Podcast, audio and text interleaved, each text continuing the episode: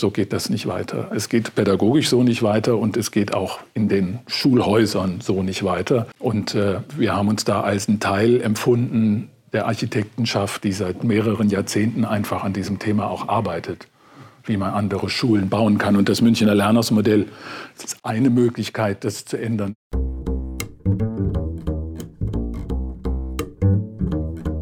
Herzlich willkommen beim Münchner Lernhaus Podcast. Mein Name ist Florian Geierstanger und ich spreche in diesem Podcast mit Gästen über das Münchner Lernhauskonzept, über Schulbauarchitektur und über den Kulturwandel in der Pädagogik, der damit verbunden ist. Ich bin heute im gerade vor zwei Wochen neu eröffneten Bildungscampus Freiham und mit mir sind die Architekten Herr Schürmann und Herr Bauer. Herzlich willkommen. Guten Morgen. Schön, dass Sie sich Zeit genommen haben, an dem Samstag ähm, mit mir durch das Gebäude zu gehen. Und Sie haben den Wettbewerb 2015 gewonnen für, dieses, mhm. für die Planung, für den Plan. Ähm, jetzt ist es 2019 gerade eröffnet. Wieso ich unbedingt mit Ihnen sprechen wollte, liegt einfach daran, ich bin vor zwei Wochen hier durchgeführt worden und war total überwältigt und dachte mir, also das ist da ist ganz viel drin. Da ist nicht nur das Münchner Lernhaus verwirklicht, sondern das geht auch noch ein paar Schritte weiter. Es hatte nach außen eine sehr klare Form. Es sind sechs Gebäude, die nebeneinander stehen, alle mit einer hellen weißen Fassade, ganz einheitlich, sehr klar. Und dann kommt man rein und schon in jedem Gebäude ist es irgendwie anders. Und diese Räume, schon die Eingangsräume, machen irgendwie Lust, von einem Raum in den nächsten zu gehen die machen Lust, dieses Gebäude zu erkunden. Also es ist, ich habe das Gefühl, es ist wie ein Abenteuer. Man, Abenteuerspiel. Ja, ein, ein Abenteuer, sich von einem Raum in den nächsten zu bewegen und das Gebäude zu entdecken. Und ich hoffe, dass wir jetzt eben genau darüber reden. Einerseits über die Konzeption, die dahinter steckt, aber auch dann ähm, ja, über, den, über den Ansatz, der in diesem Gebäude verwirklicht ist. Also so über die Haltung von Ihnen, die da drin steckt. Weil irgendwie also mein Eindruck ist, es ist wirklich eine, eine ganz klar erkennbare Handschrift von Ihnen. Und da bin ich jetzt einfach neugierig, was wir da ja, besprechen können. Ja, gerne. Ähm, ich weiß nicht, ob es eine Handschrift ist. Ähm, ich glaube, die Dinge, die wir tun, sind sehr verschieden. Es, das, was Sie beschrieben haben, finde ich sehr schön, weil ähm, es ist vielleicht die Bestätigung dessen, was wir grundsätzlich denken, dass Architektur ist ein Lebensraum oder ist, ist eine ganze Welt. Ist jetzt nicht nur ein Haus zu bauen, was funktioniert, sondern wenn Sie beschreiben, wie spannend das ist, hier durchzulaufen und es zu erkunden und zu erforschen, dann ist das das, was uns interessiert, wie Menschen in einem Haus sich bewegen und es wahrnehmen und es erkunden und erforschen und sich zu eigen machen. Und letztlich haben Sie was beschrieben, wie wenn Menschen in eine fremde Stadt kommen. So habe ich mir das gerade vorgestellt, wie Sie das erzählt haben. Ich gehe morgens aus meinem Hostel raus und bin in einer fremden Stadt und bin neugierig, was mich jetzt erwartet. Und wenn das das ist, was so der erste Eindruck ist, dann finde ich das ganz prima. Und wo sind wir jetzt? Jetzt stehen wir sozusagen in den, in den innersten verborgenen äh, Räumen einer Stadt, nämlich im Lernhaus selbst, ähm, was man tatsächlich auch nochmal lesen kann wie eine Stadt in der Stadt. Und tatsächlich beschreibt das Münchner Schulreferat das auch als die kleine Schule in der großen Schule. Ähm, das ist tatsächlich die Idee in diesem Riesenorganismus, das sind immerhin mehr als 3000 Schüler hier, ähm, die hier ähm, jetzt lernen und arbeiten, eine Art Heimat nochmal zu schaffen oder ein Ort der Identität oder des Hingehörens. Ähm, und wenn das als eine Stadt nochmal gelesen werden kann, dann gibt es vielleicht jetzt, wo man es nicht sehen kann, doch noch einem die Vorstellung, dass es ein relativ komplexes Raumgefüge ist, was sich ebenfalls nicht auf den ersten Blick erschließt. Also 3000 Schüler sind hier auf dem ganzen Campus. Es sind dann ähm, letztendlich vier verschiedene Schularten. Jetzt im Moment sind es sogar fünf, mit einer Schule, die hier zu Besuch ist sozusagen oder vorübergehend. Ähm, und wer dieser 3000 Schüler wohnt jetzt in diesem Lernhaus, in dieser kleinen Stadt, in der Stadt? Ja, das, das ist nicht schlecht, das Bild von der Stadt. Das sollten wir jetzt mal eine Weile beibehalten, weil in der Stadt kommt es auch letztlich nicht darauf an, wer in welchem Haus wohnt, ähm, sondern es kommt darauf an, wie viele verschiedene Menschen eine Stadt bevölkern, wie viele verschiedene Charaktere oder Herkünfte, wie viele Bedingungen die Menschen mitbringen und wer so die Stadt zu dem macht, was sie ist, nämlich komplex. Und die Schule ist komplex, weil so viele sind und weil so viele verschiedene Schularten sind, mit auch verschiedenen Herkünften, gesellschaftlicher Herkunft, Bildungsstandard, Ausblick in die Zukunft. Und da ist das deutsche Schulsystem ja leicht äh, äh, in der Kritik oder in die Kritik zu bringen, dass das in Sparten so geteilt ist wie in kaum einem anderen Land in Europa. Und da ist jetzt schon auch die Idee, dass die Grenze zwischen diesen Schularten verschwimmt. Und dass man nicht mehr feststellt, Sie werden es im Haus auch nicht feststellen, wo ist das Gymnasium, wo ist die Realschule, genauso wenig wie drüben, wo ist die Grundschule, wo ist die Förderschule. Und das ist Absicht. Ähm, wenn Sie so wollen, eine Gesamtschule, eine Idee einer Gesamtschule. Äh, und äh, wir hoffen, dass es auch irgendwann mal so gelebt wird. Das heißt, es ist hier in diesem Raum eigentlich völlig unerheblich, ob ich jetzt im Gymnasium bin oder in der Realschule. Es unterscheidet sich in Details, aber es unterscheidet sich nicht dem Prinzip nach. Das heißt, die, also diese kleinen Einheiten, Lernhauseinheiten, die sind ähnlich in, oder sogar gleich in der Realschule und im, im Gymnasium. Mhm. Ähm, wenn wir, wir würden es jetzt nicht merken, würden wir im, ähm, Gymnasia, im gymnasialen Teil stehen. Wir sind jetzt im, im Realschulteil. Ähm, vielleicht beginnen wir damit einfach zu beschreiben. Es ist ja, wir machen ja eine, Hör, eine Hörsendung die, die Zuhörerinnen können nicht hören, was wir sehen. Deswegen müssen wir eigentlich ganz konkret beschreiben, nicht nur wo stehen wir, sondern was sehen wir. Also wenn man dieses Thema des Stadtteils oder der Stadt, des Stadtorganismus nochmal heranzieht, dann ist auch ein Thema dieses Lernhauses das autarke Funktionieren sozusagen. Das heißt, ich habe in jedem Lernhaus drin eine Schulgemeinschaft, das heißt, ich habe einen Teamraum, in dem die Lehrer ihre Heimat finden.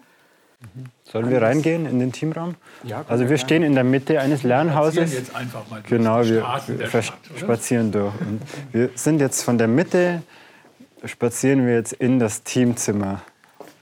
Genau, also anders als man aus herkömmlichen Schulbauten kennt, bei dem das Lehrerzimmer zentral verortet ist, ist wesentlicher Bestandteil des Lernhausgedankens der, dass die Lehrer die Schüler direkt den ganzen Tag hin über begleiten, dass sie Ansprechpartner sind und deswegen auch im Lernhaus direkt verortet sind.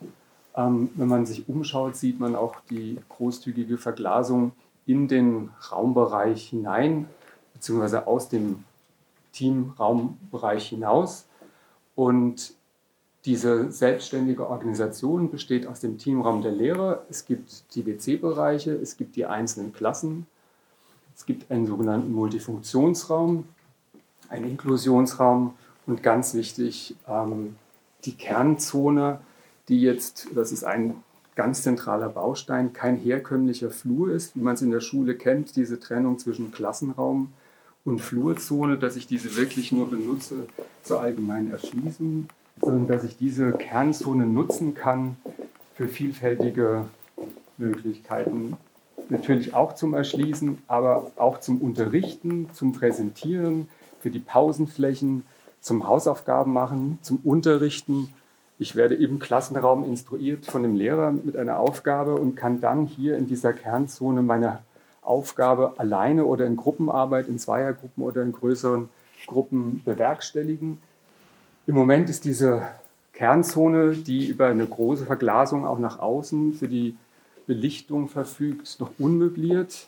Die Möbel sind gemeinsam mit den unterschiedlichen Schulen entwickelt worden. Es gibt da natürlich von Schulart auch unterschiedliche Bedürfnisse. Und diese Möbel geben dann nochmal die Möglichkeit, verschiedene Raumsettings zu entwerfen, die ich individuell, rein situativ steuern kann und ähm, auf die unterschiedlichen Bedürfnisse anpassen kann. Wenn man das nochmal beschreibt, und ich bleibe jetzt bei dem Bild der Stadt, ich finde das, äh, find das gut. Ähm, wir haben gerade gesprochen über diesen hohen Verglasungsanteil und über die Lehrer, die sich hier auch mit ihrem Haus in dieser Stadt des Lernhauses, jetzt stimmt das Bild nicht, äh, um den Dorfplatz oder um die Dorfstraße hier versammeln. Und wenn man das Bild der Stadt noch mal ein bisschen bemühen darf, dann ähm, kann man sich vorstellen, dass, und das ist das andere gegenüber dem eigentlichen Standard des Münchner Lernhausmodells. Das ist ja mittlerweile Standard geworden, hat sich entwickelt, ähm, durchaus auch aus dem, äh, aus dem, Gymnasium in Trudering heraus. Und das hat immer eine zentrale mittlere Zone formuliert, in dem das alles stattfinden kann, was der Dirk Bauer gerade erzählt hat. Das ist hier ein bisschen anders. Wir nennen das das lineare Lernhaus. Ähm, man könnte auch sagen das Lernhausdorf ähm, in dem diese Zone eben nicht nur die Mitte ist, sondern sich erstreckt über nahezu, ich weiß gar nicht, wie viele es sind, ich würde mal fast schätzen, so 30 Meter dürften das schon sein, äh, 20, 30 Meter und auch als so eine Straße gelesen kann, an denen mehrere Verdickungen angegliedert sind wie kleine Plätze. Und insofern diese ja doch große Anzahl von Kindern, die hier versammelt sind, sich mehrere Mitten aussuchen kann. Das finde ich immer auch ein schönes Modell. Es gibt nicht die eine Mitte, wo jeder sagt, da gehörst du hin, sondern es gibt mehrere kleine Plätze und da kann ich mir meinen Ort suchen. Und um das Bild der Stadt noch zu, be zu bemühen, jetzt müsste der Zuhörer sich vorstellen, ich gehe abends durch die Straßen einer Stadt und kann in die Fenster reinschauen. Und ich zumindest finde es schön, in fremder Leuts Wohnungen und in andere Häuser reinzuschauen, weil es spannend ist zu sehen, wer denn da in der Stadt lebt. Ne? Und wenn wir jetzt hier so langlaufen und dann gehen wir dahin und gehen über den Raum der Lehrer und wir sehen, dass die da drin arbeiten und was tun und sich eben nicht hinter eine geschlossene Tür zurückziehen. Ja, also wir sehen zum Beispiel, wir gehen jetzt diese Dorfstraße entlang und sehen die Frau Schneider, die Schulleiterin, die am Samstag in ihrem Hier Teamzimmer arbeitet. ja. Nein, nein. Wir haben, nur, wir haben gerade darüber gesprochen, dass wir eben sehen, ah, sie, ja, ja. dass man da reinsehen kann. Und dann habe ich eben bestimmt, ja, wir sehen die Schulleiterin, die ist auch da. Genau, kommissarisch. Ich bin ja nicht die kommissarische Schulleiterin. Ähm, für uns nur so auch äh, aus unserer Perspektive als die Lehrer jetzt, wir haben ja auch unserem ganzen Kollegium das gezeigt, also nicht die, die hier unterrichten, sondern die, dass einfach alle das mal sehen, wo, falls sie mal eine Vertretungsstunde haben. Und für uns, die so äh, abgeschlossene Räume gewohnt sind, die denken oh je, den ganzen Tag auf dem Präsentierteller hier sein, keinen, Ruck, keinen Rückzug, das ist, das ist so ein bisschen, da weiß ich nicht, bis, bis jetzt fanden wir es nicht unangenehm. Es sind ja auch noch wenig Kinder da. Aber Nein, aber das ist spannend, weil das ist, genau die, das ist genau die Nahtstelle, wo jetzt die Architektur versuchen muss, die richtige Balance zu finden. Ähm, wenn man nochmal die Stadt bemüht, kann man das vergleichen. Da ist das Raumprogramm dann eventuell noch ausbaufähig. Es gibt tatsächlich diese intimen Rückzugsräume für die Lehrer nicht. Es gibt Lehrerbereiche im Haus an anderer Stelle, aber die Differenzierung, die ich jetzt in einem Haus hätte, im 19. Jahrhundert waren die Wohnzimmer immer zur Straße. Ne? Da hat man sich gezeigt, da hat man seine Bücherwand oder seinen Flügel gezeigt und war stolz, dass man Teil der Stadt ist und hat sich aber dann nach hinten ins Haus auch zurückziehen können. Das ist eventuell ein Wechsel, der noch fehlt. Ne? Ich kann jetzt immer in die Wohnzimmer reinschauen und Sie können aber in keinem anderen Raum sein als im Wohnzimmer. Sie müssten noch einen Raum haben, wo Sie sich intimer zurückziehen können. Raum, Wenn Sie kreativ sind, nehmen Sie den. Der Raum genau. hier im Lernhaus ohne Glasfront ist der sogenannte Inklusionsraum, den wir aber noch nicht wissen, wie wir ihn nennen, ob wir ihn wir wirklich äh, Inklusionsraum nennen. Ein sehr schöner Raum, ähm, wo wir auch schon die Vision hatten, jetzt für Lehrkräfte, wenn wirklich mal eine, ein Lehrer sich zurückziehen möchte. Es ist auch hier eigentlich ein Sofa noch bestellt, ein Teppich, dass das auch ein bisschen was mhm. Wohnliches hat. Mhm. Zur Differenzierung, wir Förderbedarf, auch mal ein äh, intimes Gespräch, wenn man nicht einen weiten Weg runter in die Verwaltung, ins Elternsprechzimmer nehmen möchte, haben wir auch überlegt, kann man auch äh, hier, hier mal unter vier Augen sprechen, ohne dass, dass es alle mitkriegen. Aber das muss man alles sehen, wie es in der Praxis, ähm, wie wir es dann mhm. wirklich in der Praxis machen. Also Sie haben ja jetzt gerade beschrieben, dass Sie mit Ihrem Kollegium hierher gekommen sind. Das ist das Kollegium von Ihrer Stammschule, kann man das so nennen? Ja. Die, oder nennt man es so? wir haben verschiedene Namen, wir können es Stammschule nennen, wir sind äh, verwaltungstechnisch die Außenstelle. Also es ist einfach eine bestehende Schule mhm. in einem bestehenden alten Schulgebäude. Und, und da kam das, und ein Teil des Kollegiums wechselte hierher in diese ganz neue Architekturform. Und sie, sind, sie haben mit, dem ganzen, mit der ganzen Belegschaft ähm, das hier besucht und die waren erstmal irritiert von dem vielen Glas und haben sich überlegt, werden wir da beobachtet? Ja, das war eine Aussage. Vorherrschend war natürlich, es ist hell, es ist freundlich, es ist viel Platz, die Materialien sind sehr ansprechend. Mhm. Ähm, mhm. Es gibt natürlich viele viele Perspektiven der einzelnen Lehrkräfte auch, worauf mhm. die schauen. Also für uns war das natürlich spannend im Vorgängerprojekt im Gymnasium in Todering, weil dort zur Einschulung die fünfte, sechste, siebte, achte Klasse kamen und zwei davon wirklich ganz neu in diese Schule hineingekommen sind und die anderen Klassen aber schon von bestehenden konventionellen Schulen gewechselt haben. Und das haben wir dann nachher von der Frau Asam auch so mitbekommen, wie denn so dieses von Schülerseite auch erstmal, wie denn so dieses Einleben in dieses Schulhaus, in diese neue Schulgemeinschaft war. Und das Spannende war dort auch zu sehen, dass diejenigen, die ganz frisch neu da hineinkommen, wie selbstverständlich sich darin bewegen und dass die Schüler, die die klassischen Schulen gewohnt waren, da so einen kleinen eine Zeitdauer brauchten, bis sie das gewohnt waren und sich das dann aber eingespielt hat, weil man gesagt hat, auf einmal merken alle Schüler, ich muss halt eigenverantwortlich umgehen, ich muss die Bedürfnisse meiner anderen Schulkolleginnen und Kollegen äh, respektieren und dadurch bewege ich und verhalte mich auch in dem Raum anders. Und, ähm, das war ein sehr schönes Bild. Ich erinnere mich genau an den Tag, wo die Schule in Betrieb ging. Da war das natürlich alles so ein bisschen durcheinander, hat länger gedauert und die Kinder waren schon in den Lernhäusern drin. Und die, sind, die funktionieren da ein bisschen anders, aber ist egal. Und die fünften und sechsten von denen du gerade gesprochen hast, die sind da rumgewuselt und rumgelaufen und haben alles ausprobiert und erkundet. Und die achten, die saßen auf ihren Stühlen in Reihe und Reihe und haben gewartet, dass der Lehrer kommt. Und das war ein wunderschönes Bild, weil das heißt, und das ist ja unser Hauptthema, vielleicht kommen wir irgendwann noch drauf, dass der Raum den Menschen sozialisiert. Und die waren halt schon in eine bestimmte Form des Verhaltens, wenn man sagen würde, konditioniert und haben, dieses, haben die Qualität nicht erkannt oder noch nicht, nicht für sich erfahren können. Und dieses sich frei organisieren können und frei bewegen können, um jetzt ganz weit nach hinten zu greifen, kommt im Gymnasium Trudering zum Beispiel dadurch zum Ausdruck, dass diese Kinder ein ganz anderes Bewegungsverhalten haben und ein ganz anderes Aggressionsverhalten, ähm, was die Frau Asam, das ist die Direktorin der Schule, immer beschreibt, meine Kinder rennen nach der Schule nicht aus der Schule raus, weil sie haben keinen Bewegungsstau. Sie haben sich den ganzen Tag bewegen können, da ist nichts, was aus ihnen raus muss, sondern sie, haben, sie waren sich selbst den ganzen Tag.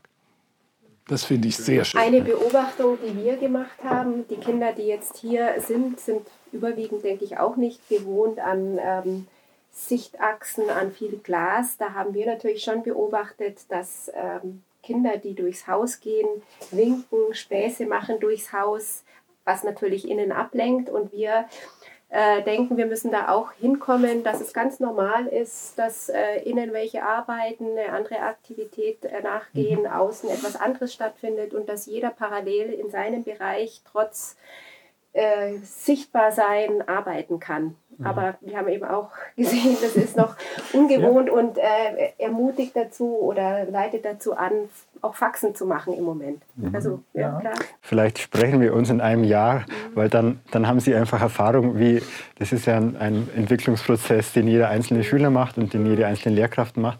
Einfach, wie verhält man sich hier, wie unterrichtet man, wie verhält man sich als Schüler, ähm, wie lang ist es interessant, durch die Scheibe zu winken. Wir gehen mal zu unserem, also das ist zumindest mal mein Lieblingsraum. Das finde ich jetzt einen sehr schönen Raum, wenn man sich vorstellt, ich habe einen transparenten Verglasungsanteil in diese gemeinsame Zone, die wir eben besprochen haben. Wir können auf die Straße rausschauen. Also das ist jetzt hier die Bodenseestraße, wo ähm, das Areal sich angrenzt. Ich könnte hier frei, äh, kann ich über die Wiesenflächen schauen und auf der anderen Seite haben wir noch einen Verglasungsanteil, der auf den Campus selber rausgeht. Äh, das sind drei unterschiedliche Bezüge, die jetzt die Schüler aufnehmen können in ihre eigene Homebase Lernhaus, in ihren eigenen Campus und in die Welt draußen sozusagen. Und in diesen Netzwerken bewegen sich ja die Schüler auch und da gehören sie hin und da sind sie wirksam. Und was die Störung betrifft, ich glaube, dass in dem Moment, wo das ein selbstverantwortliches Lernen wird und nicht eine Instruktion, wo man aufpassen muss, weil es einem sagt, du musst jetzt aufpassen, bin ich so auf mich konzentriert und auf das, was ich tue, dass ich mich nicht mehr so ablenken lasse, sondern da bin ich ja in mir und mache das, was ich gerade will. Und dann ist die Störung, glaube ich, nicht, nicht ich denke, da, aber ist weniger. Da ne? werden wir hinkommen, oder das ist unser Ziel. Ja. Also wir erleben das sehr schön und das muss ich sagen, ist oft viel anschaulicher und viel schneller begreifbar, als das zu erläutern an Plänen oder, oder Darstellungen wenn wir manchmal nochmal die Möglichkeit haben, nach Todering, weil es eine Anfrage gibt für eine Führung oder sowas, gibt, die Möglichkeit haben, dieses Lernhaus zu beobachten oder zu sehen, wie die Schüler arbeiten in den unterschiedlichen Raumbereichen. Und diese Konzentration und diese Ruhe, die sie dort erleben, obwohl ich jetzt im Sitzkissen mich dahin geregelt habe oder mir irgendein spezielles Möbel gesucht habe mit meinem Freund oder mit meinen Kollegen zusammen, das ist wirklich ein Bild, was uns immer freut zu sehen und wir auch mit Spannung verfolgen, aber erst recht die Besucher, denen wir das Gymnasium dann zeigen, ähm, die das erleben und sagen, aha, das hätten wir uns jetzt gar nicht so vorgestellt. Und also besser können sie es gar nicht beschreiben, als wenn sie es dann einmal erlebt haben. Äh, das ist erstmal eine tolle Erfahrung. Mhm.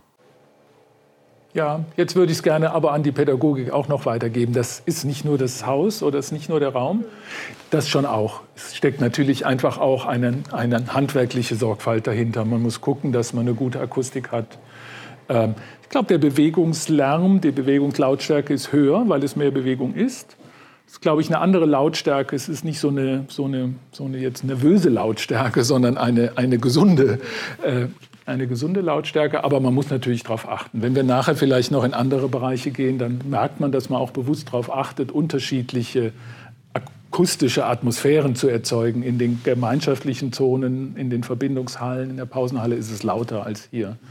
Ähm, aber es hat natürlich was mit der Pädagogik äh, zu tun. Und diese Art des Lernens ist vielleicht am am leichtesten mit der Montessori-Pädagogik aufzubeschreiben, die ja ein selbstverantwortetes Lernen hat. Ich helfe dir, es selbst zu tun. Also du bist hier für dich verantwortlich, nicht ich als Lehrer. Ich helfe dir nur dabei.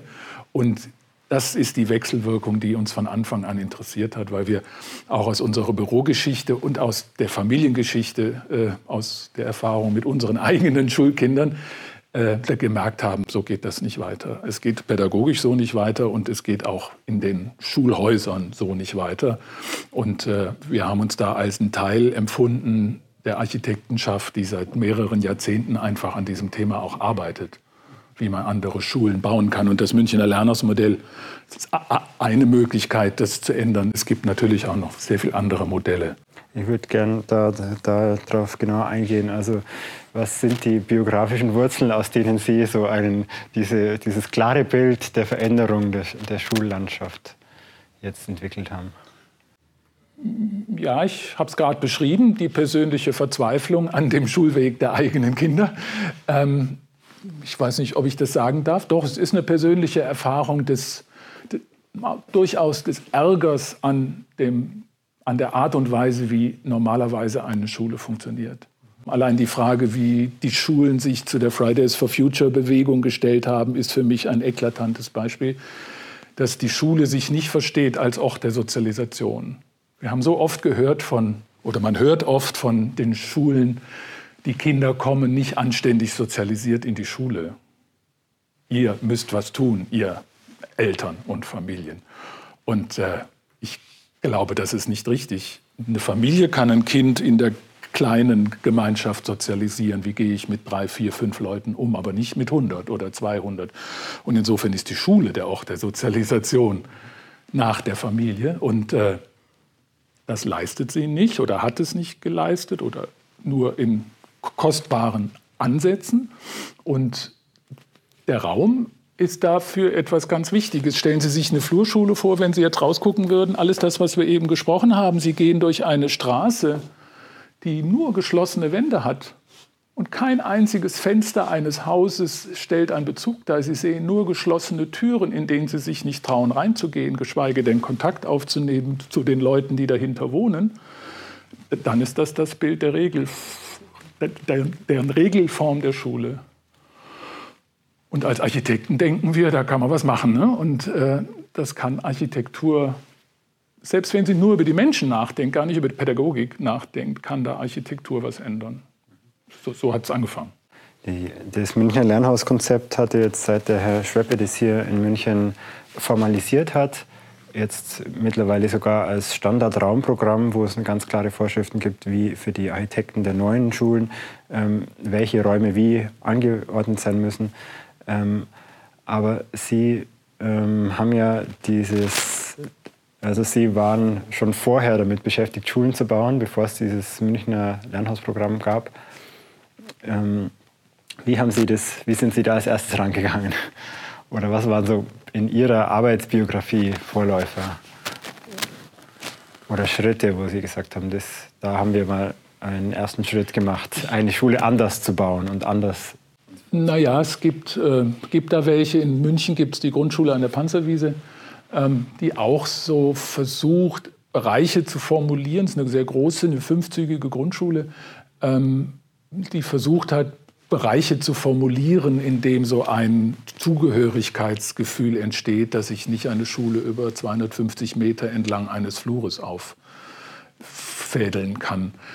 Aber im Grunde genommen ist es die Grundsätze grundsätzliche Auseinandersetzung, wie wir an Architektur rangehen, dass wir einen gesellschaftlichen Rahmen schaffen wollen. Das können Sie im Bürobau genauso verfolgen oder im Wohnungsbau. Das sind ja alles, da können Sie, glaube ich, gerade im Moment auch an unterschiedlichste Bereiche hinschauen.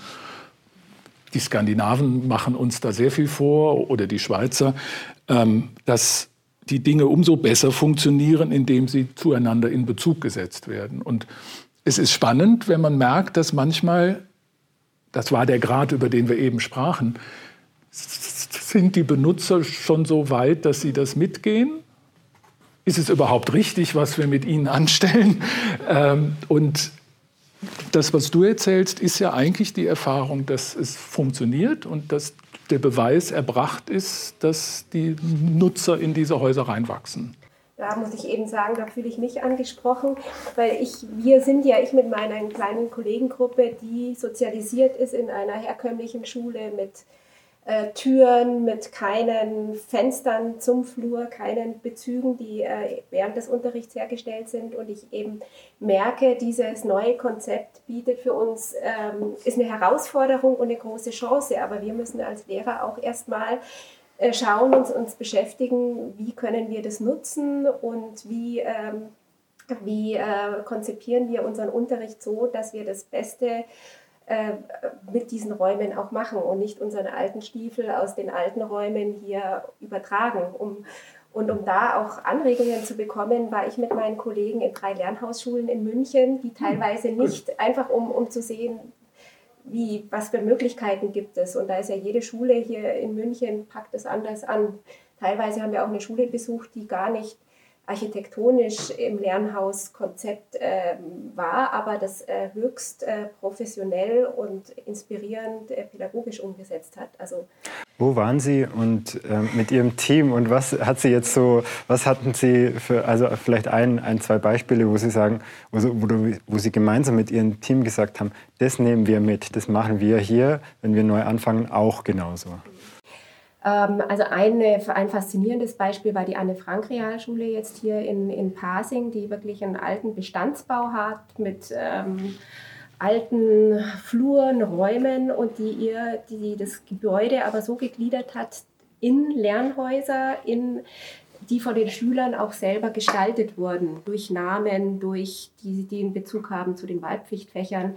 Und was da auch ganz toll war, dass die Schüler selber ihr Lernhaus mitgestalten, also dass es gemeinsame Veranstaltungen gibt, Mottos äh, gibt für, für das Lernhaus und gerade auch ältere Schüler gemeinsam mit jüngeren Schülern eine äh, Schule in sich bilden. Also sie hatten ähm, Lernwerkstätten, in denen eben ältere Schüler, Schülerinnen, das ist eine Mädchenschule mit jüngeren Schülerinnen, selbstständig, eigenverantwortlich ihre Aufgaben erledigt haben, sich gegenseitig geholfen haben. Und wir durften das selber sehen und wirklich äh, in der Praxis miterleben und waren fasziniert, wie toll es funktioniert. Und wir haben natürlich was mitgenommen, aber sind jetzt wirklich noch, weil, weil wir jetzt wieder andere Kollegen haben, am austarieren, mit was fangen wir an. Wir können natürlich nicht ein komplettes Konzept einfach jetzt äh, uns überstülpen, sondern tasten uns davor. Was ist so ein erstes Element, mit dem Sie anfangen? Weil ich denke, Sie sind alle Lehrer, kommen aus einer anderen Schule, ähm, aus einer Ausbildung, die einfach einen bestimmten, ähm, ja, eine bestimmte Vorgehensweise halt hat, wie, wie Sie Schule praktizieren bis jetzt. Und Sie werden jetzt nicht ähm, ähm, seit mit dem Beginn dieses Schuljahres sofort alles anders machen. Aber was ist ein Baustein, den Sie hier jetzt schon ähm, einfach gesetzt haben am Anfang?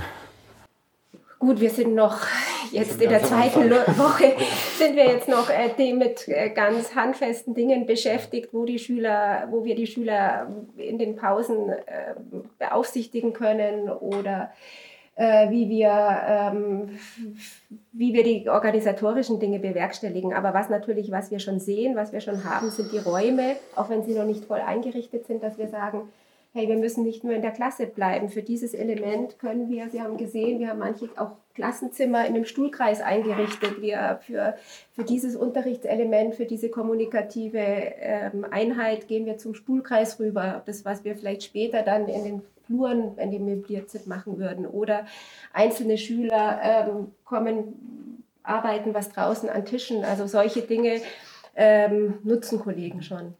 Und aus meiner Perspektive, ich bin ja unterrichte nicht so viel, bin aber sehr präsent. Ich finde es tatsächlich sehr schön, wenn ich hier durchgehe und sehe, ah, ähm, was so alles diese Atmosphäre in den Klassenzimmern, wenn man doch, man sieht nur Ausschnitte von Schülern und Lehrern und ähm, es gibt ein gutes Gefühl der, ja, schon der Zusammengehörigkeit. Mhm. Also das ist eine interessante Sache. ja.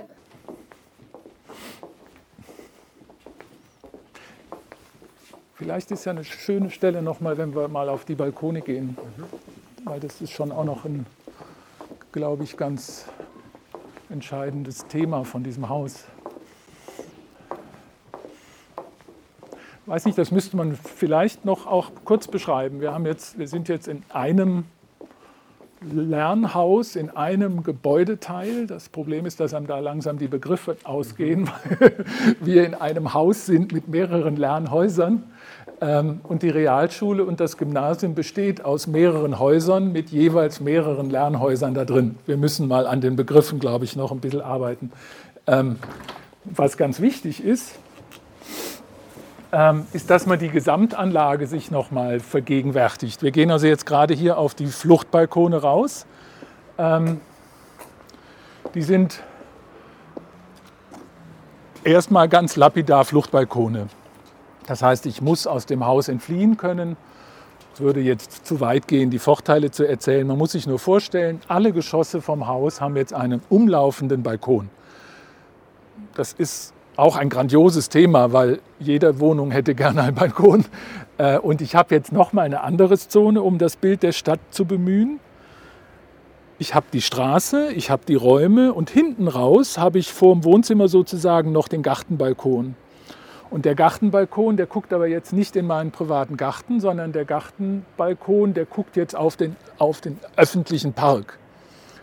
Das heißt, ich bin hier in einer anderen Art von Kontext im Stadtquartier und kann auch alle anderen Häuser der Schule sehen. Das heißt, ich sehe jetzt das Gymnasium da hinten, ich sehe die Grundschule, ich sehe das Förderzentrum, ich sehe die Mensa und die zentrale Mitte und merke auch nochmal, ich befinde mich jetzt noch in einem anderen Geflecht von Kontext und von Beziehung und Sichtbarkeit.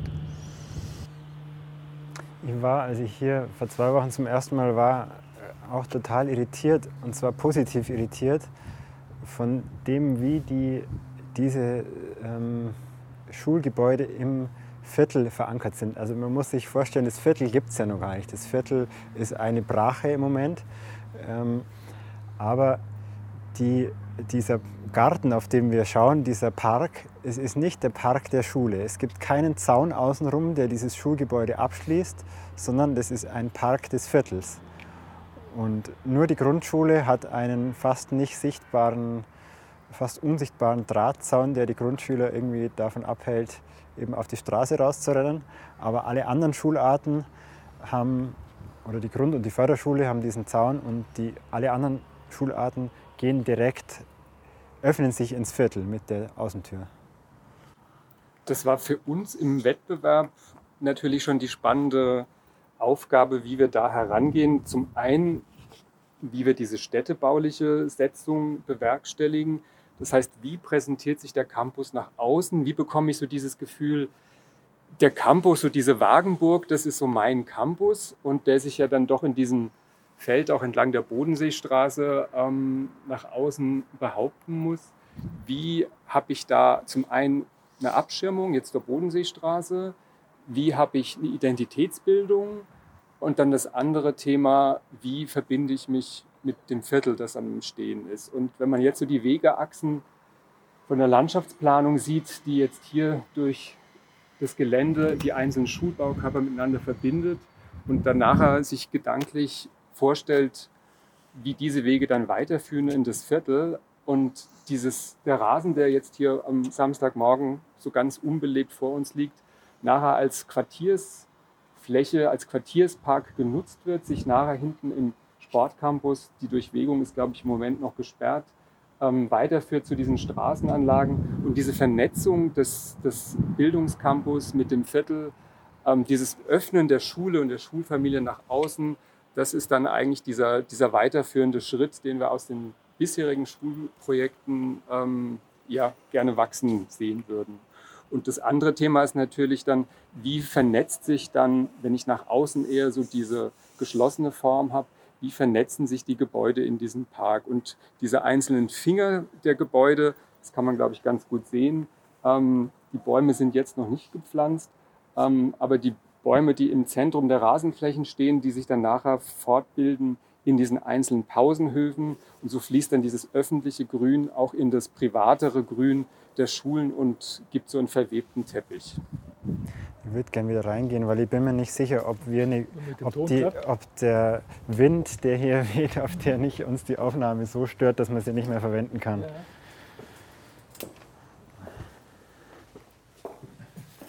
Jetzt hoffe ich mal, man kann sie verwenden und man kann hören, dass sie Sorge hatten, dass äh, das Draußensein äh, die Aufnahme stört.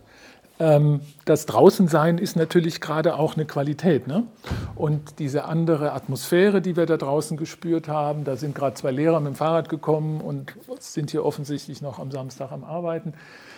Vielleicht eine Vorstellung, es war gerade eben so ein bisschen, mir kommt es immer so vor, als stehe ich auf dem Schiff oder stehe ich auf einer Fähre und ich äh, habe so dieses Gefühl eines ganz anderen Stimmungsbildes, als wenn ich in so einer nach Linoleumboden stinkenden alten Schule bin. Äh, und dass das alles eine Schule kann, finde ich toll. Vielleicht noch so ein Einsatz, weil man merkt, dass da ja auch so eine gesellschaftspolitische Dimension mit reinspielt. Ich glaube, ich hoffe, man merkt es, wenn wir reden, dass das wichtig ist. Ähm, wir waren am Freitag auf der Fridays for Future Demo und ähm, sehr viele Kinder da. Ganz spannend. Manche Generationen waren nicht vertreten, aber es sind sehr viele Jugendliche und ganz viele aus meiner Generation. Und es war so schön zu sehen, die Menschen zu sehen, die da mit einem zusammen wegen demselben Grund aktiv werden. Man plötzlich, man sieht so viele Menschen und als Mensch, als, als einzelnes Individuum. Und diese, diese Erkennbarkeit im Öffentlichen ist was, was in unserer Gesellschaft, glaube ich, stark gefährdet ist. Und äh, dass wir uns begreifen als eine Gruppe von Menschen, die was bewegen können und die eine Relevanz haben und die ihre Stimme erheben können und einfach nur miteinander an der Gesellschaft arbeiten, das ist auch so die Idee der Transparenz, ne? dass man im Haus sieht, da ist, ein, da ist so ein, ein, eine gesellschaftliche Kraft am Werden. Ne? Und äh, wenn wir mit Schulleitern reden, dann sagen die uns viel, die Jahrgangsstufe 13 ist das, was uns fehlt. Das waren die Katalysatoren der gesellschaftlichen Diskussion und die habt ihr uns genommen. wir sind sehr froh, dass die wiederkommen und wir brauchen diese Schule als einen politischen Ort. Und wenn wir mit dem Haus dazu beitragen können, dass man merkt, dreieinhalbtausend Schüler sind eine gesellschaftliche Kraft, dann wäre das schön. Ich habe äh, vor zwei Wochen, äh, mein zweiter Eindruck war dann auch, oder, oder ganz schnell eine Frage war dann, wieso macht man das? Wieso 3000 Schüler, die durch eine selbe Mensa müssen? Ist es nicht irre? Und dann auf den zweiten Blick dachte ich dann, da, ja, aber wenn die gemeinsam was machen, dann haben die wahnsinnig Power. Also zum Beispiel, ich, ähm, da sind wir jetzt nicht, wir sind im Haus gegenüber, in diesem Haus äh, mit der Mensa sind da drüber sind die gemeinsamen Kunst- und Musikräume. Und da dachte ich natürlich sofort an, wenn vier Schulen einen gemeinsamen Musikraum haben, dann haben die auch drei Orchester, die gemeinsam sind. Das sind dann eben nicht das unbedingt, vielleicht am Anfang, aber vielleicht in zwei Jahren nicht mehr. Es muss dann nicht das Gymnasialorchester sein und das Realschulorchester und das Grundschulorchester, sondern es ist dann eben das gelbe Orchester und das rote und das grüne. Und wenn die dann gemeinsam Zauberflöte aufführen, diese drei Orchester, dann haben die eine, ein gemeinsames Projekt und eine irre Power als mhm. Schulfamilie, weil es eben nicht nur eine Schule ist. Und genauso für alle anderen Projekte, die sie angreifen. Also es ist ja Fridays for Future, den Klimawandel zu ähm, bekämpfen. Das ist jetzt dieses große Übergeordnete, aber so eine Schulfamilie macht ja auch ganz viele kleine Projekte, hinter, die sie sich dann, hinter denen sie sich versammeln können. Und da ist diese Nähe der Schularten und der verschiedenen Alter natürlich toll. Ja, ein sehr schönes Bild mit dem Orchester. Ähm, es kommt nämlich noch was dazu, was man vielleicht auch noch beachten muss. Und, ähm, dieses, es gibt immer noch etwas, über das man sprechen kann, macht uns so wahnsinnig viel Spaß an diesem Thema. Ähm, auch die Stadt München hat mittlerweile begriffen, dass es Ganztagsschulen geben muss und dass es gar keine Wahl mehr gibt, als Ganztagsschulen anzubieten. Und jetzt muss die Schule plötzlich die Komplexität eines Lebens, eines, Schulta eines Tages abbilden, nicht nur eines Schultages, sondern eines ganzen Tages. Und wie kann ich in etwa adäquat das abdecken, was ein Kind am Nachmittag machen kann, wenn es in seiner Wohnsituation ist. Sollen wir in diese naturwissenschaftlichen Flächen gehen? Gerne, ja. Es ist ganz interessant, dass das Lernhaus, ähm, das ja, die, wir haben das beschrieben vorher als die Heimat für eine abgegrenzte Gruppe von Schülern, ähm, so etwas familiäres, das hat einen grauen Fußboden und jetzt sind wir im Flur, im Gang und jetzt sind wir plötzlich auf dem Holzboden. Also intuitiv würde man sehr anders denken, dass der Holzboden in der Wohnung ist und der graue Boden ist in den Allgemeinflächen. Das ist auch dem Thema geschuldet, dass wir natürlich zum einen diese klare Zuordnung der Räume, was darf der Raum sein und was darf er nicht sein, was historisch gewachsen ist, aufbrechen müssen und wollen. Und das Thema ist, wenn die Schule der Ort ist, an dem ich meinen Tag verbringe, mein Lebensraum ist, dann muss ich natürlich auch adäquate Flächen anbieten, wie ich mich aufhalten kann. Und zwar so aufhalten kann nach den unterschiedlichen Bedürfnissen. Also ich habe die Zeiten der Konzentration, ich habe die Zeiten der Erholung, ich habe die Pausen. Das ist zu laut, da können wir, glaube ich, da müssen wir ein Stück davon weggehen, von diesem Presslufthammer. Wir sind jetzt schnell durch, den, durch das Treppenhaus und das Foyer gegangen, um dem Presslufthammer zu entkommen, akustisch. Noch nicht ganz fertig. Aber, aber ähm, ich gehe jetzt gedanklich trotzdem nochmal zurück ins Treppenhaus zu diesem Holzboden und zu den Sitzmöbeln, weil es mich auch erinnert an das Gymnasium Trudering, wo auch diese, da nennt sich Fugen, das sind so Zwischenbereiche zwischen zwei Lernhäusern. Und auch dort ist es so, dass die Fugen, wo man einfach sagen kann, das ist einfach so ein Restbereich, der hat vielleicht brandschutztechnische irgendwie Gründe, dass es das überhaupt gibt oder so, dass es eigentlich so ein uninteressanter Raum ist. Und da habe ich aber dort auch das Gefühl, in Trudering, das ist es überhaupt nicht, sondern es ist ähm, mitgeplant worden als interessanter Aufenthaltsraum und die Schüler nützen das auch so. Da stehen eben diese selben Würfel wie hier auch so Sitzwürfel mit verschiedenen Niveaus, wo man sich so draufsetzen kann, stehen da drin. Und plötzlich ist eben ein, eine Restfläche oder eine Zwischenfläche ist plötzlich ein ganz hat eine Aufenthaltsqualität und, und ist ein attraktiver Raum für Schüler, ja, sich dort in der kleinen Gruppe aufzuhalten. Ja, das ist sehr schön beobachtet. Jetzt, wenn Sie das so erzählen und sehr präzise beschreiben, dann äh, kommt einem auch wieder die Erinnerung, äh, wie man auf Ihre Frage, wie sind Sie denn angefangen mit dem Thema, ähm, komme ich nochmal noch zurück. Weil es ist tatsächlich in Trudering die Idee oder die Erkenntnis gewesen, ich mache in der Regel einen Flur als reine Verkehrserschließung und dieser Flur ist tot. Den kann ich für nichts anderes nutzen, weil er nur für die Erschließung gedacht ist, viel zu schmal ist, um sich in ihm aufhalten zu können. Jetzt war im Gymnasium Trudering die Idee, mach den Flur so groß wie möglich, dann kannst du ihn nutzen. Es gibt ein schönes äh, Wort von einem alten amerikanischen Architekt, Frank Lloyd Wright, der von der Auflösung der Raumschachtel gesprochen hat.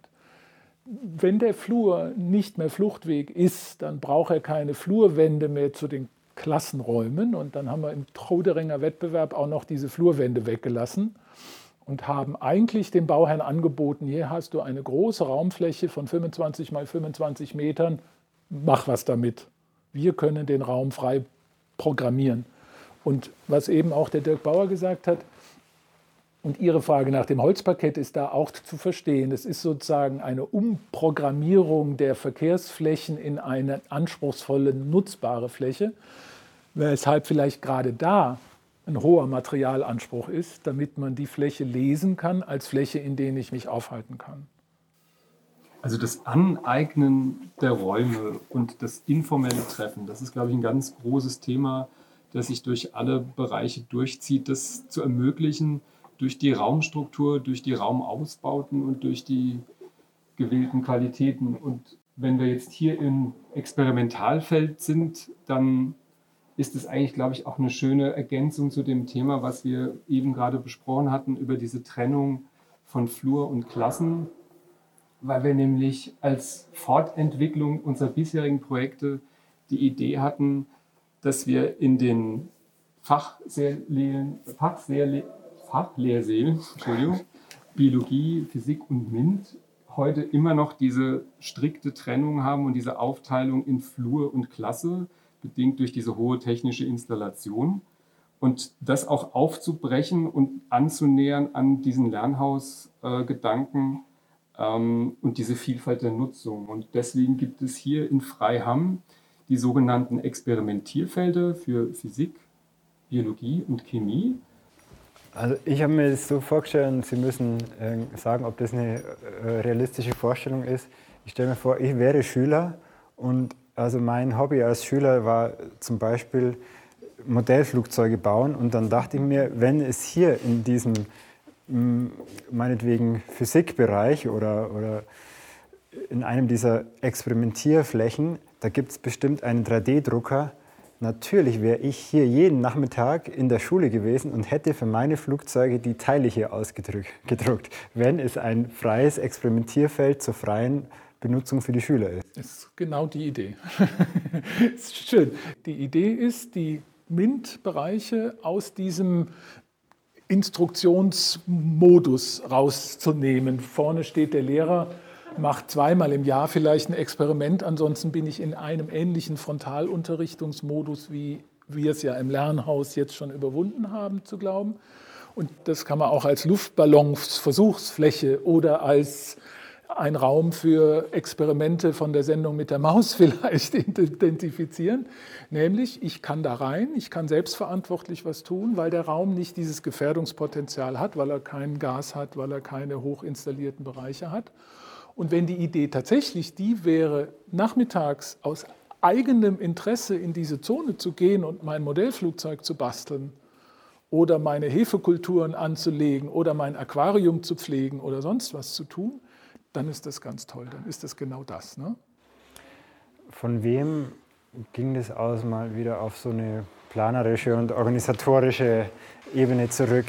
Also Sie sagen jetzt hier, das ist der Versuchsballon, die auch die, die ähm, Fachräume, also Physik, Chemie, ähm, naturwissenschaftlichen Fachräume, auch die neu aufzubauen und nicht mehr mit geschlossenen Türen und dahinter beginnt der Gefahrenbereich, den ein Schüler nur betreten darf unter Aufsicht, ähm, sondern da noch was vorzu, eine, eine Riesenfläche dem nochmal vorzulagern ähm, für selbstständiges Arbeiten. Wie, wie ist das entstanden hier in dem Bildungscampus? Das ist ein Vorschlag, den wir gemacht haben. Du hast es ja erzählt. Ähm, wir versuchen in jeder Schule ein Stück weiterzukommen, ähm, weil es einfach uns reizt und äh, wir die Grenzen des Systems sozusagen ausloten wollen. Und wir sind hingegangen und haben gesagt, passt doch mal auf. Ähm, es ist tatsächlich in einem Vorläuferprojekt als Idee entstanden. Das Projekt ist nicht, äh, hat sich nicht fortgesetzt, aber da kam die Idee, wir können doch das Lernhausmodell mal auf die Naturwissenschaft übertragen. Und was geschieht, wenn wir das tun? Und wenn der Dirk Bauer eben gesagt hat, dass wir einen kompetenten Baupartner haben in dem Referat für Bildung und Sport ähm, und im Baureferat, dann sind das Kollegen, die so viel Expertise haben, dass man es diskutieren kann, obwohl auch die wiederum Schwierigkeiten haben mit ihren, äh, mit ihren eigenen jetzt Lehrern und Amtsstellen, weil da gab es große Widerstände. Ähm, weil doch das so Gewohnte ist und die Lehrpläne und das dahinterstehende Curriculum, äh, das hat halt doch immer ein hohes Beharrungsvermögen. Wir machen jetzt ein Gymnasium in Hersching, ähm, in dem wir auch mit dem Bauherrn noch einen Schritt weiter gehen, äh, indem es jetzt Fachcluster geben wird, nicht mehr die Klassenheimaten, sondern die Fachheimaten. Es gibt da also ein, ein äh, jetzt Lernhaus für, für, die Sozialwissenschaften, es gibt ein Lernhaus für den Geschichtsunterricht, es gibt ein Sprachenlernhaus.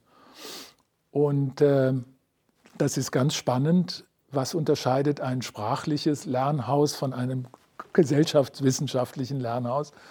Ähm, und das ist sozusagen jetzt die letzte, die letzte Umdrehung, die wir jetzt gerade untersuchen. Mal sehen, was im nächsten dann kommt. Mhm. Können Sie das noch ein bisschen aus, ausbreiten? Also was unterscheidet zum Beispiel diese, diese Sprach von dem naturwissenschaftlichen Lernhaus? Sind Sie schon so weit oder wie weit ist die Planung? Die Überlegung, die wir im Moment haben, ist, dass der sprachliche Lernhaus einen höheren Anteil an performativen Flächen braucht, wo ich äh, eine Theateraufführung machen kann, wo ich einen Monolog halten kann, wo ich ein kurzes Schauspiel aufführen kann, ähm, mich an realen Alltagsszenen meine Sprache trainieren kann, während im, im Soziologie-Fachcluster vielleicht die Diskussion, eine Situation wie in einem Parlament, vielleicht jetzt wie in London, das hat ja was damit zu tun, dass die sich da so vehement streiten in der Art und Weise, wie sie sitzen, weil sie so eng sind. Und das ist ja unerträglich, die passen ja kaum auf ihre Bänke drauf. Ähm, und das könnte jetzt die Idee zum Beispiel da sein, dass man mehr miteinander streitet und deswegen einen Raum braucht, in dem man streiten kann. Und hier braucht man einen Raum, in dem man ein Modellflugzeug bauen kann. Das, äh, sowas wäre meine, meine Abschlussfrage, oder nein, vor der Abschlussfrage noch. Ähm, wir haben jetzt so ein bisschen meandert in diesem Gespräch äh, durch verschiedene Themen. Ähm, haben wir irgendwas total vergessen, wo Sie sagen, das ähm, müsste eigentlich, das gehört hier zum Kern mit dazu, das muss man einfach dabei haben?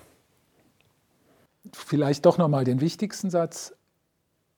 Es gibt diesen Spruch vom Haus als dritten Lehrer. Ne?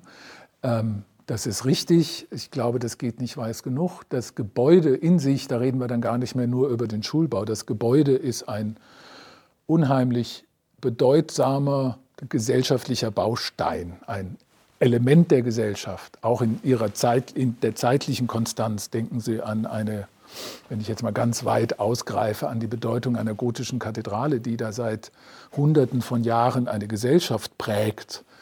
Ähm, oder ein wichtiges Museum oder der Rathausplatz oder eine Straße. Ähm, und letztlich ist unsere Arbeit die, daran zu arbeiten, dass Architektur wieder so verstanden wird, nämlich in diesem gesellschaftlichen Bedeutungsraum. Und ähm, da ist noch viel zu tun, weil ähm, so wird Architektur, glaube ich, nicht mehr gelesen im Moment. Da sind wir Architekten selbst dran schuld, dass wir im Kult um Star-Architektur das so ein bisschen verkommen haben lassen äh, zu so einem Verkaufsrendite. Aufmerksamkeitsobjekt, aber das ist Architektur nicht, und, sondern wir merken vielleicht hier am Beispiel der Schule, was Architektur alles sein kann. Und jetzt kommt die, diese Abschlussfrage, die, es geht eben nochmal in die Zukunft noch ein bisschen mehr. So, wenn Sie die Augen so ein bisschen schließen, was, was denken Sie oder können Sie ein Bild zeichnen? Wie stellen Sie sich die Schule vor in zehn Jahren oder in, in 20? Also ich glaube, ein spannender Punkt, der jetzt erst beginnt und über den wir, glaube ich, selbst auch noch gar noch nicht so nachgedacht haben. Aber welcher Einfluss werden die digitalen Medien auf das Schulhaus und die Schulfamilie und das Lernen haben? Das stelle ich mir spannend vor, weil ich ganz viele Dinge, die ich jetzt hier noch habe und die ich installiert habe, die ich wirklich sozusagen analog vor Ort habe, gar nicht mehr brauche, auch reduzieren kann, was auch Freiheiten wieder ermöglicht. Freiheiten in der Raumausbildung oder Freiheiten, den Raum für andere Nutzungen und, und Möglichkeiten offen zu haben. Und das ist ein Punkt, ähm, da bin ich gespannt, wie schnell und in welchem Umfang das unsere Arbeit beeinflussen wird. Ja, wobei man es auch als Gegenmodell lesen kann. Ne? Dass gerade in der Gefahr, dass das Leben sich in mediale Strukturen stofflich auflöst, ähm, dazu kommt, dass es umso wichtiger ist, einen Ort anzubieten, ähm, um da wieder eine Verankerung, so wie du es eben auch über das Material beschrieben hast, so kann man es über das Haus ja auch erzählen, dass dieses Haus der wirkliche physisch begreifbare Ort des Miteinander Zusammenkommens, weil alle Medien hin oder her, wenn unsere Gesellschaft dieses sich gegenseitig anfassen können und sehen können und so, wenn sie das beginnt zu verlieren, und ich denke, dass sie beginnt es zu verlieren, ähm, dann ist es nicht gut. Ähm, Herr Schürmann, Herr Bauer, vielen Dank für das Gespräch. Sehr, sehr interessant, sehr einfach. Also ich bin immer noch weiter neugierig, ich könnte weiter fortsetzen, mit Ihnen durch die Schule zu gehen. Ich möchte mich auch bedanken bei den Unterstützerinnen dieser Folge, bei der Franziska Timmer, die das Material schneidet, die heute nicht bei der Aufnahme dabei sein konnte, beim Eduard Arndt, der uns vor zwei Wochen hier durchgeführt hat und erstmal auf den Pfad geführt hat, den Campus Freihand zu verstehen und Begeisterung dafür zu entwickeln an die Katharina Rieger vom Referat für Bildung und Sport. Die hat es genehmigt von der Öffentlichkeitsabteilung. An die Schulleiterinnen und Schulleiter vom Campus Freiham, Frau Wobido, Frau Schneider, Herr Schranner, Frau Schewe und Frau Leo Grande. Die haben sehr freundlich sofort zugesagt, ähm, sie sind dabei, sie öffnen uns das Haus für diesen Podcast. Vielen Dank. Und danke auch an die Zuhörerinnen fürs Zuhören. Dieser Podcast ist im Rahmen eines Dokumentarfilmprojekts findet er statt. Da geht es um die Münchner Lernhäuser. Und alles darüber finden Sie auf der Internetseite lernhausfilm.de. Dort gibt es auch einen Newsletter zum Thema. Und die wichtigste Rückmeldung für Sie als Zuhörer oder für mich wäre, wenn Sie ähm, ja, Rückmeldung geben. Einsendungen, Fragen, Anregungen, wer sind in Ihren Augen wichtige Gesprächspartnerinnen? gern als E-Mail an florian.lernhausfilm.de.